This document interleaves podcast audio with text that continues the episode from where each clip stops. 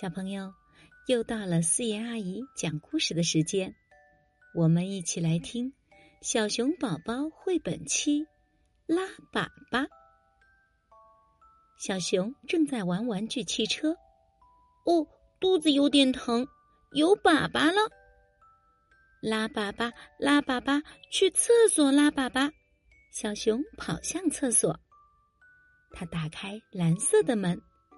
哦，小老鼠在拉粑粑。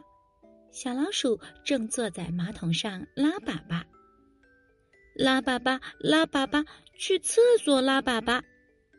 小熊打开黄色的门，咦，小兔子也在拉粑粑。小兔子正在拽卷纸，准备擦屁股呢。